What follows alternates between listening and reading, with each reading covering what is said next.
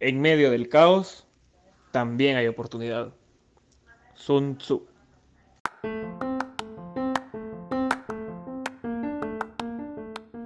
Hola, esto es Voz de Dos Podcast. Soy Cecilia Santos y cada semana contaré casos de marketing, contenido o comunidad que se dan en el mundo digital. Además, estaré acompañada de alguien cuya voz merece ser escuchada. Voz de Dos Podcast tiene audiencia en más de 10 países, así que gracias a los que se unen cada semana y a esos nuevos oyentes, bienvenidos. Continuando con la serie de episodios relacionados a marketing digital, fíjense que se me ocurría que no podía faltar un espacio para hablar del proceso creativo y entender qué ajustes han tenido que hacerse al momento de generar un concepto de campaña que responda no solamente a un consumidor multipantalla o al mercado tan dinámico en el cual nos movemos, sino también al gran reto que nos presentó la pandemia a todas las industrias. Así que en este episodio, la segunda voz la tendrá Mario Larios, mejor conocido como Mario Limón, un salvadoreño, ahora residiendo en un país vecino y quien cuenta ya con varios años de experiencia, no solo en el ámbito de la creatividad, sino en el mundo digital. Así que les cuento un poquito, Mario se desempeña como director creativo en Leo Burnet, Guatemala, Así que, Mario, de verdad, gracias por haber abierto espacio en tu agenda, porque hoy yo sé que nos vas a contar mucho de ese recorrido profesional que has tenido, así que te dejo para que te presentes. No, no, para nada. Yo feliz siempre de poder hablar con gente de allá y recordar cómo suena, ¿no? eh, contentos de, estar compartiendo, la verdad que da, encontrar espacios para hablar de, de marketing y marketing digital es súper alegre. De verdad que si, nos extendemos, pues ni modo, pero que sea por el bien. Yo feliz. Eh, bueno, sí que te cuento un poco. Yo, como ya dijiste, ahorita estoy como director creativo específicamente para digital en, en Neo Burnet, acá en Guatemala, parte del grupo Publicis. Y antes estuve igual como director creativo, director creativo digital, director digital para Ogilvy acá en Guatemala y para Ogilvy allá en El Salvador. Y también hay un paso por el otro lado, por el lado de cliente. Para Grupo Roble también full enfocado en, medios digitales y viendo pues parte de, toda su estrategia digital para la región y para el lanzamiento de Colombia. Entonces, alegre poder ser de los dos lados, como decías, de esa combinación, sino no es tan común, pero, pero me tocó pasarla y la verdad, llevar lo que sabes de agencia como cliente y lo que sabes después como cliente agencia, creo que es un complemento que de verdad te ayuda a entender cualquier negocio en el que estás. Sí, sí, sí. Y eso, y precisamente con esa pregunta, antes de entrar a hablar del tema creativo, quería, sí, que nos contaras más detalles sobre eh, ¿qué es lo que más te dejó en cuanto a aprendizaje la, parte de ser cliente y también lo que has aprendido en cuanto a estar del lado de agencia? Porque son dos mundos, tú bien lo sabrás, que siempre han creado un poco de, dilema, hay, mucho, digamos, orgullo profesional, claro, porque cada, cada equipo defiende su cancha, ¿verdad? Pero tú que has estado en ambos, ¿qué te ha dejado de aprendizaje cada uno? Mira, yo creo que como cliente, uno de los mayores aprendizajes es que no solo porque algo sea creativo tenemos, tenemos que hacerlo, a diferencia de cuando estás en agencia que querés hacer todas las cosas porque la gente va a hablar, porque va a salir publicado, porque a lo mejor va para premio, lo que sea. Cuando estás como cliente, yo creo que ya cuando es tu presupuesto, cuando ya es tu resultado los que tenés que defender, entender que una muy buena idea tiene que venir amarrada de algún objetivo de negocio. No te estoy hablando únicamente de ventas, porque sí, porque a lo mejor es reconocimiento de marca, a lo mejor es visitas, etcétera, crecimiento, de una u otra forma, pero que esa gran idea creativa tiene que tener un objetivo de negocio, tiene que estar amarrado a tu estrategia de negocio para que sea relevante también para el negocio, no, no solo para, para la agencia, no solo para el reconocimiento y el ego, sino como de verdad trabajar cosas que ayuden a tu, a tu negocio. Eso creo que es lo que más me traje del lado de cliente. Y del lado de agencia, creo que lo más importante o lo que yo más he visto es no descartar a nadie al momento de tener ideas. Estar consciente de que todos pueden tener una gran idea, que todos pueden tener esa punta, que ya sea un director, ya sea alguien más, la agarre y le dé forma, pero al momento de nacer ideas, de tener esas soluciones de negocio, no descartar a nadie. Esa es una. Y otra, ni modo, va a tener que poner dos, porque la otra va muy en línea con, con lo de cliente y es que mientras más entendas el negocio de tu cliente, mejores ideas y mejores propuestas le vas a terminar llevando. Sí, eso me parece clave porque mucho se dice y también hay, de repente hay clientes que deciden traerse parte de la agencia in-house, ¿verdad?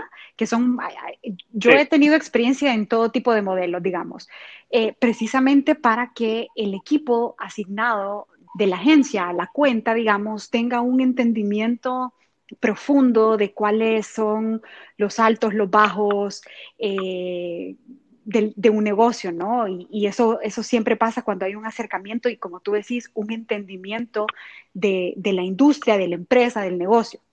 Em, y ahora sí, hablando un poco del proceso creativo per se, eh, y bueno, tomando en cuenta que idealmente se siguen unos pasos para resolver un reto. Así cuenta la leyenda. Así, y crear una idea. ¿Tú, Mario, tenés algún proceso favorito o te basás en alguno, algún método? Porque hay muchos métodos para procesos creativos, pero ¿tenés tú alguno que por supuesto nos puedas contar? Así como, como uno en específico, yo creo que a medida que, vas teniendo como el, millaje y vas poniéndolo en práctica, vas encontrando más que, que un proceso, más que una forma ya establecida como tu propia técnica para inspirarte, para sacar. Bueno, a mí me gusta mucho comenzar junto al equipo, o sea, agarrar ese brief, sacar todas las dudas, darle vuelta y empezar un peloteo junto digamos, ese es mi proceso, ¿verdad? Yo empiezo junto, empiezo con el equipo, sacamos un par de ideas, sacamos un par de caminos, vemos un par de referencias, como empezar esa, esa primera lluvia de ideas juntos. Sí. La paramos, de ahí cada quien piensa por su lado, como empezás a pulir, empezás a, te llevas un par de lo que ya tenías, le tratás de dar otra vuelta, tal vez cosas que descartamos juntos la volvés a retomar, y ya luego me vuelvo a juntar con el equipo y como que cada quien, entre comillas, presenta o es, ok, ¿qué, qué bajaste? ¿Qué tenés? Mm, ¿Cómo lo llevas? Y ahí, ajá, ahí ya como que, ah, empezamos a pulir ya sobre esos caminos, como a ver si hay algo que salió mejor que lo que teníamos al principio juntos, o si es complemento, o si es evolución, o si nada que ver, pero simplemente es como esas dos fases donde te, agarras todo lo que ya tenías en base a Brief lo ves en ese momento, te vas y ya, digamos, yo cuando ya estás solo empiezas a ver más referencias, empiezas a ver qué está haciendo la competencia, empiezas a ver cosas que inspiran, empezar a ver como ya en, tu tiempo, a solas, por así decirlo, nace tu nuevo concepto y ya después trabajamos en conjunto. Me gusta mucho que mencionabas el hecho de tener referencias. Yo voy mucho a favor de, del tema de hacer benchmarking, de ampliar un poco el conocimiento de qué se ha hecho antes, eh, o ver si hay un espacio como para, digamos, retomar eh, algún concepto siempre de la misma marca, pero que funcionó en algún momento y ver si se puede adaptar. Pero algo que me gustó mucho de lo que mencionaste es de integrar, es decir, que, las ideas no partan únicamente del, equipo creativo, sino que de repente escuchar a todos los integrantes que forman parte del, equipo, porque si bien una buena idea puede venir de, cualquier persona, ¿verdad? Sí, o a lo mejor tienen insights que de la categoría porque son los ejecutivos, porque son los directores de cuenta, porque son los que están por ejemplo, en las activaciones, por lo que, tienen otro tipo de contacto también, o, o, incluso son más parte de, tu target que, que, vos mismo. Entonces, como el poder escuchar todos esos puntos, al final son insumos que, le dan forma. Ah, o sea, creo que no, no te pueden dar el lujo de, de decir, no, que los de cuentas no se metan, no, que el community es muy junior para estar aquí en, en, la sala de reuniones. No, o sea, es todos tienen ese input. Obviamente, dirección es quien dice por dónde vas, pero al, al inicio todo suma, pues. Sí, claro. Y con la, parte con la parte de referencias, ¿sabes? Hoy en día también es, ya no podemos ver solo, ah, quiero ver qué comerciales hay, quiero ver qué está haciendo la competencia, es siempre como teniendo ese enfoque al consumidor, al target, de decir, ¿qué está viendo él?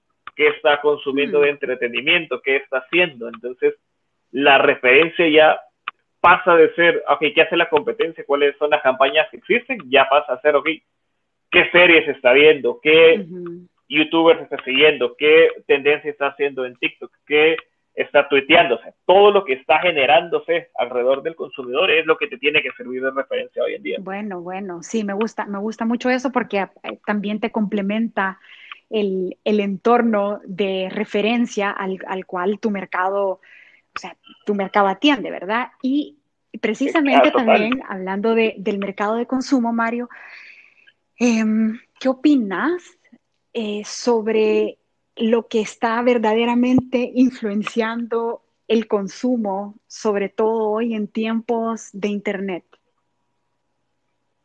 Yo creo que es, a ver, en, cuanto a consumo de, de, producto y qué estás decidiendo comprar y qué, con qué marcas te vas, creo que es mucho la accesibilidad, considerando cómo está todo, considerando, ok, seguramente yo creo que no hay un hogar o, un consumidor que no haya visto afectado su bolsillo por todo lo de la pandemia, entonces, eh, a pesar de que tenés tus marcas de siempre, ya la competencia de precios va a ser mucho más notable, ya precio-calidad va a empezar a ser otra vez mucho más relevante. Creo que vas a tener como tu top de marcas que sí no cambias por nada, que siguen siendo tu necesidad básicamente, pero vas a ir ajustándote mucho a qué de verdad necesito. O sea, sí va a ser un, momento en el que el valor de, del producto per se va, va a funcionar mucho.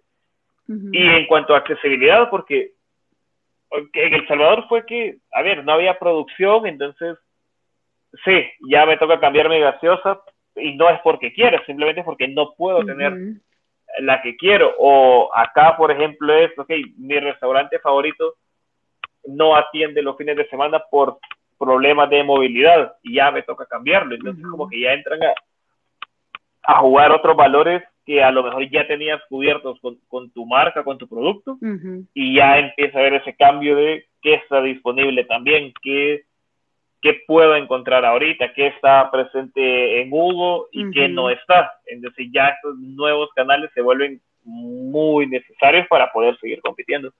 Mira, y me, suena ahorita que, tú comentas eso, la parte de tal vez considerar sustitutos y complementos, ¿verdad? Del, del, producto, porque si bien eh, he visto muchas marcas y, y, vale, esto no es una entrega de premio, ¿verdad? Pero sí, me gustaría felicitar un, un montón a los emprendedores porque no solo en, o sea, al primer mes de la pandemia se activaron de forma rápida, eh, si bien ahí con varios arreglos en el camino, pero para montar servicios a domicilios, productos, eh, bueno, que si uno consumía una cosa, como te digo, mucho complemento y mucho producto, em, o sea, de sustituto y complementario, ¿verdad?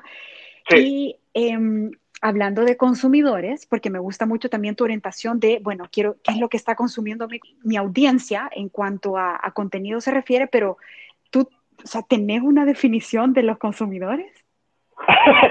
yo creo que hoy, a ver, te lo voy a decir así como lo veo yo, hoy, hoy por hoy, ya con todo lo digital montado, ya con todo como está pasando, ya con todas las herramientas que tienen para y los consumidores son los nuevos dueños de las marcas.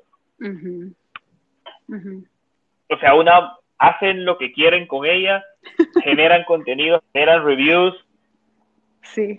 O sea, yo creo que atrás queda tanto año de cuidar de los valores de producción, cuidar, uy, ¿quién va a consumir mi producto? Al final, hoy ellos son los que mandan, nosotros ya solo damos casi que una guía de qué debería ser el producto, pero para mí los consumidores ya de verdad son los nuevos dueños, porque ellos te dicen si algo es bueno o no, si tu campaña funciona o no, si tu nuevo producto, y, y obvio, ya no tenés que esperar meses de testeo para saber si algo gusta o no, solo tenés que leer reviews, ver likes, ver comentarios de enojo, sí. y lo tenés inmediato, entonces para mí son esos, son de verdad quienes deciden ya por las marcas. Los futuros de las marcas. Y en cuanto a momento, o sea, a momentos de marketing digital, ¿cuánto consideraste tú que empezó a tomar mayor relevancia dentro del proceso creativo? O sea, en todo caso, ¿consideras que tiene el mayor peso en cuanto al proceso creativo que, o sea, que están trabajando hoy en día? O sea, como que ahora piensan en marketing digital mucho más que antes. Ah, totalmente, pero, ¿sabes? Creo que es como, que fue como una aparición y desaparición. y, suena raro porque, digamos, alguien como nos, gente como nosotros que estamos en digital, pero para mí, marketing digital debería desaparecer porque al final simplemente es marketing en una, en una época digital, en una época donde todos los consumidores de una u otra forma son digitales.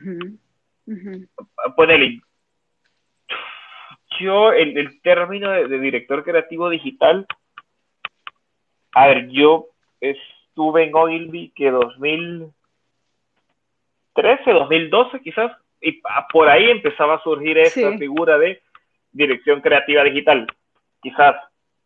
Y ahora que 2020, ponele, si bien habemos agencias que, tenemos el puesto, pero creo que es por lo mismo que sigue siendo relevante para un cliente que te digan, ah, ok, tenés a alguien especializado en digital, porque así se suena pero como te decía al principio, ya es parte de esa integración de todo pasa por digital al final. Hoy en día no hay algo que, no pase por, ya sea en un tweet, en un post, en una historia, como que no es que tenga más peso, simplemente ya, está, ya estamos acostumbrados a que digital es parte de nuestra vida. No puedes pensar que tu campaña no va a tener algún tipo de componente digital, aunque no todo es digital, pero todo pasa por digital.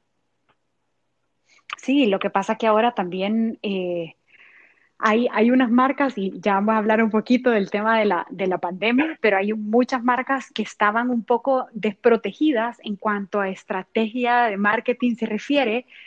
Por un lado, por no tener sus canales integrados, ¿verdad?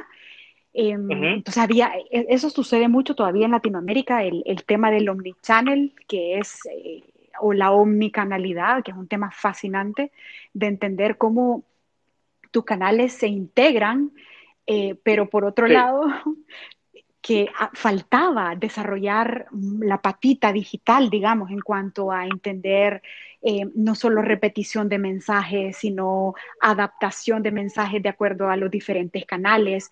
Em, pero tú que trabajas con, equipos creativos, ¿qué incidencia consideras que ha tenido la pandemia en la labor creativa de los equipos per se? Ah, yo creo que como cualquier industria ha tocado adaptarse y readaptarse y volverse a adaptar en, en, esos dos, tres, cuatro meses, ya no sé cuánto tiempo tenemos encerrados. Pero ponele, nosotros no estamos yendo a la agencia desde marzo. Y obviamente es, es un trabajo que, que por años y por historia y por cómo se ha desarrollado, tradicionalmente lo haces en grupo o lo haces junto, lo haces bien comprometido con, el equipo y encima y viendo cómo van los procesos. Entonces, como al final hablamos de, cosas que están en la mente de uno, cosas que son referencias, cosas que son como alguien lo está viendo, eso como que ha hecho que, que tengamos que encontrar nuevas formas de, de ser más un agile working, un lean movement, o sea, todo en el ya y enseñarle a, los equipos que, mira, no solo porque mandas algo, uno, no significa que va a estar bien a la primera, y dos, no significa que sea final. Creo que eso es como que tiene que entender mucho del, del creativo junior, por así decirlo, o del creativo intermedio, que ahorita no es un tiempo de perfeccionar las cosas, es un tiempo de hacerlo rápido.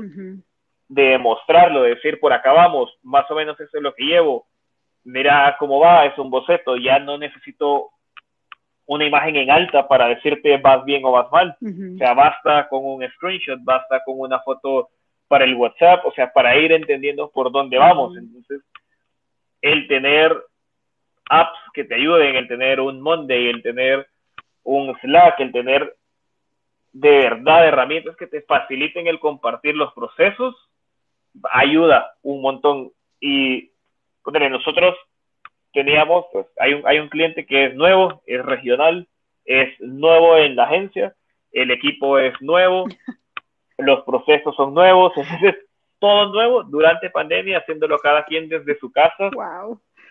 O sea, sí, sí, ha sido un gran reto y sí ha tocado, como decía, ese es el proceso. Ah, ok, listo, démosle.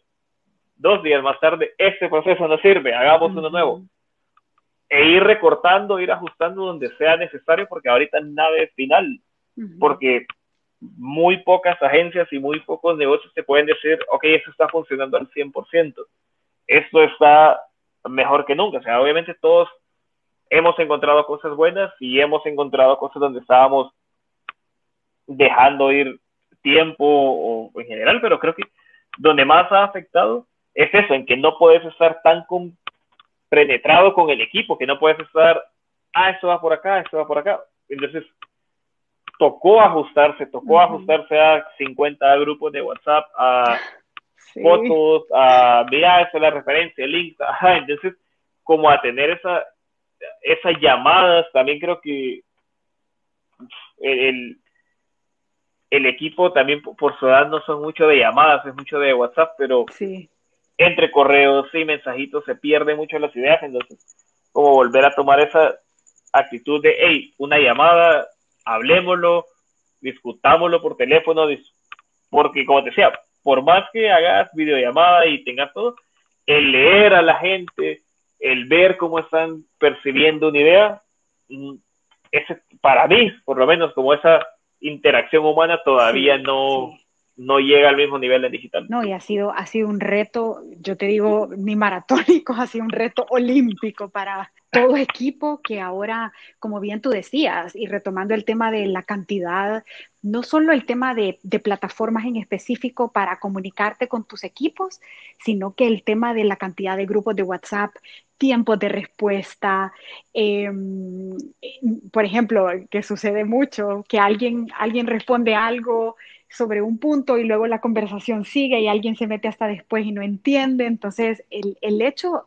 rescatando el, punto de la comunicacación eh, en, estos tiempos ha sido verdaderamente retada, digamos, eh, y en contraparte los valores, digamos, de, flexibilidad y el factor de adaptación que todo profesional ha tenido que, ir ajustando en el, camino de estos cuatro meses, ¿verdad? Y hablando un poco de, también medios y formatos, para pasar una pregunta un poco light.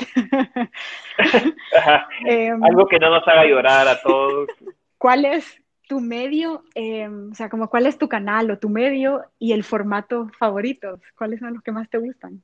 Ah, yo creo lo que más, poner, parte de lo que más me gusta jugar, pues, o con Bumper Ads en, Facebook, en, YouTube, o con Stories. Creo que Stories te da un, de Instagram te da un buen canvas, te da un, un buen espacio porque puedes tener esa interacción, puedes jugar bastante con lo que está haciendo el usuario y es donde más está perdiendo tiempo la gente. Entonces, sí. creo que, que, te da para hacer un buen contenido. Creo que que son formatos que te retan un montón por los tiempos, por las medidas,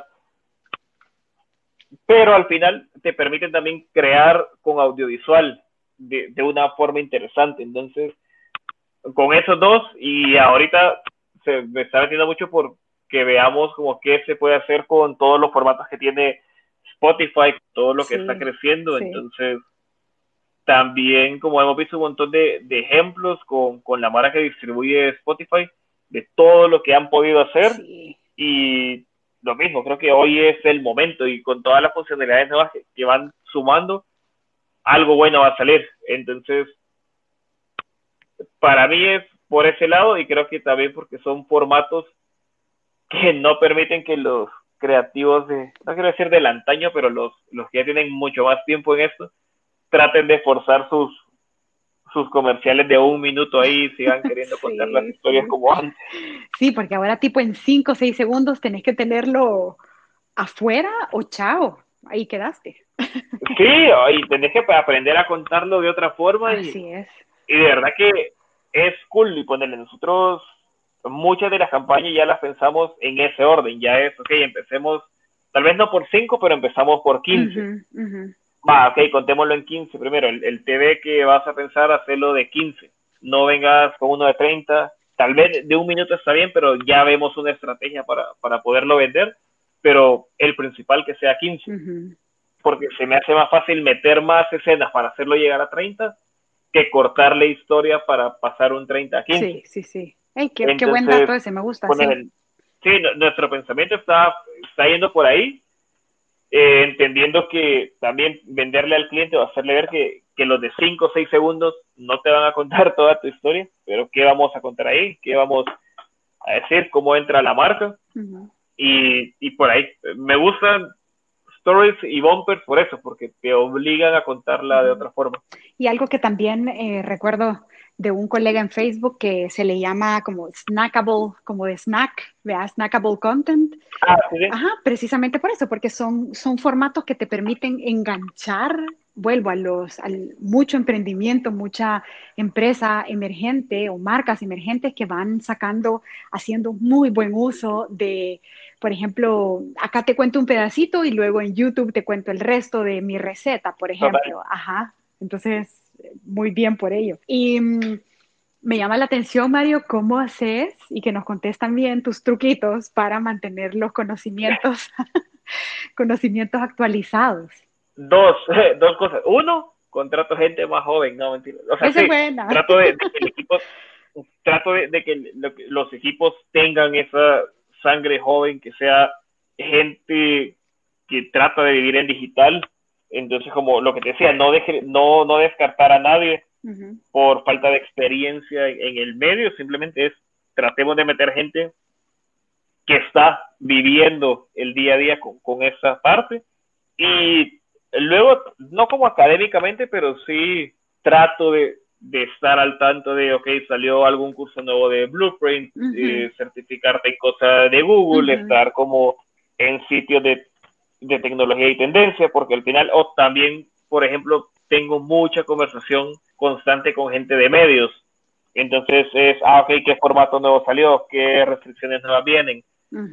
Y al final, yo creo que esa conexión entre creatividad y medios es una herramienta de, de, gran valor por eso mismo, porque te logran mantener al día, te logran tener al tanto de, mira, este medio va a salir con un nuevo formato, mira, ahora se puede hacer esto. Entonces, si tenés, por un lado, un equipo joven que es parte de la cultura y estás informado de las tendencias en medio de los formatos, de cómo está evolucionando cada uno, te permite combinarlo súper bien, porque ya sabes qué está funcionando, ok, cómo lo vuelvo, cómo lo agarro en un formato que es rentable. Entonces, esa es como mi, mi, combinación de señoras de medios, por así decirlo, y chiquillos que viven en, en el momento ahorita.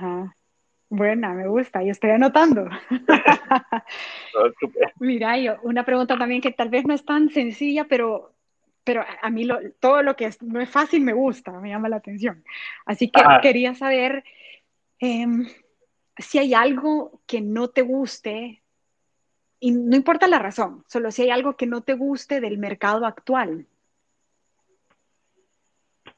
Ah, yo creo, no me gusta que a pesar de que estamos viendo la importancia digital, estamos viendo que los presupuestos de inversión se están inclinando y están creciendo en digital, como que muchas marcas todavía no entienden, ok, si querés producir mucho o, pautar mucho en, digital, también hay que verlo del lado de producción, del lado de contenido de, de creatividad, etcétera. O sea, si querés tener mucha más frecuencia, ok, entonces a lo mejor hay que invertir en otra toma de fotografías. A lo mejor es, ok, entonces desde un inicio veamos que la producción de tu audiovisual contemple contenido, fotos, formatos para los medios que vamos a tener en digital. Entonces como que actualmente creo que, que se, no se le ve el valor o la necesidad de también tener propuesta de valor en ese contenido que estás produciendo como marca. Si bien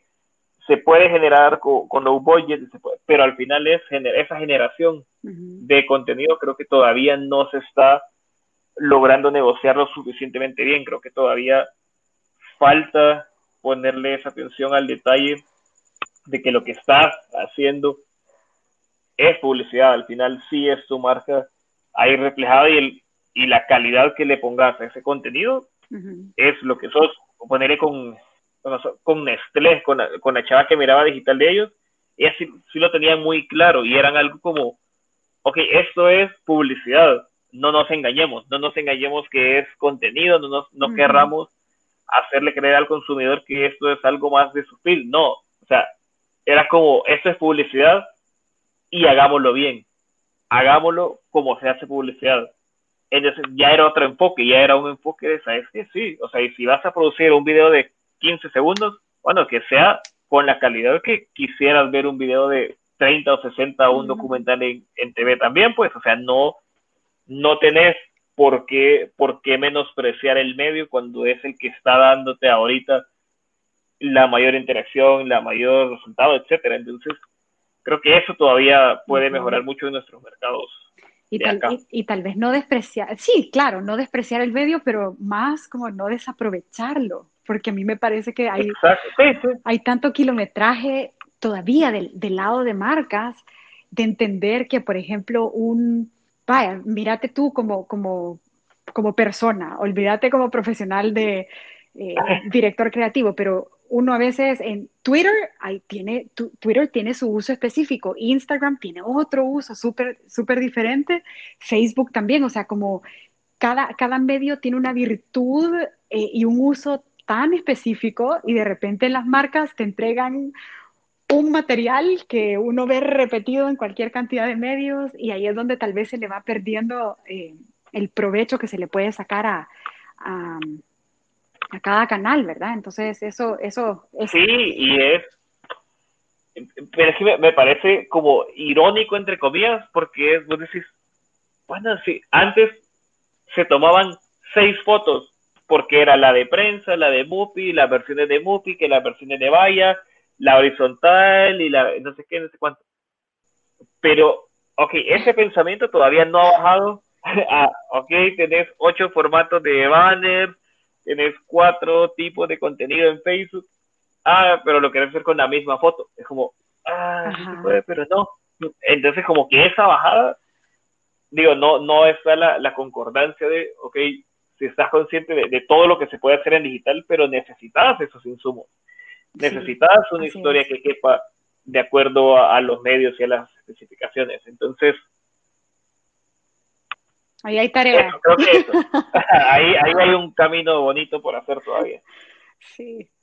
Bueno, Mario, hemos llegado a la, a la última sección, a la segunda sección oh, del, del podcast, esta se llama Alternativa, y es que aquí quiero tener un espacio más personal con el invitado y hacer eh, una pregunta, eh, cosas que a uno le llaman la atención, pero las pensamos y nunca las decimos. Así que, listo, vaya Mario. Em, ¿Cuál es la lección que más te ha costado aprender en la escuela de la vida?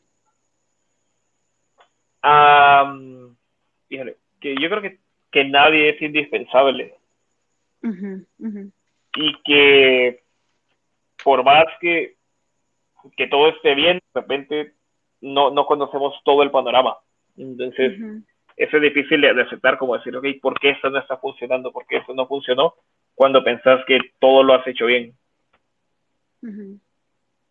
Qué buena esa voz.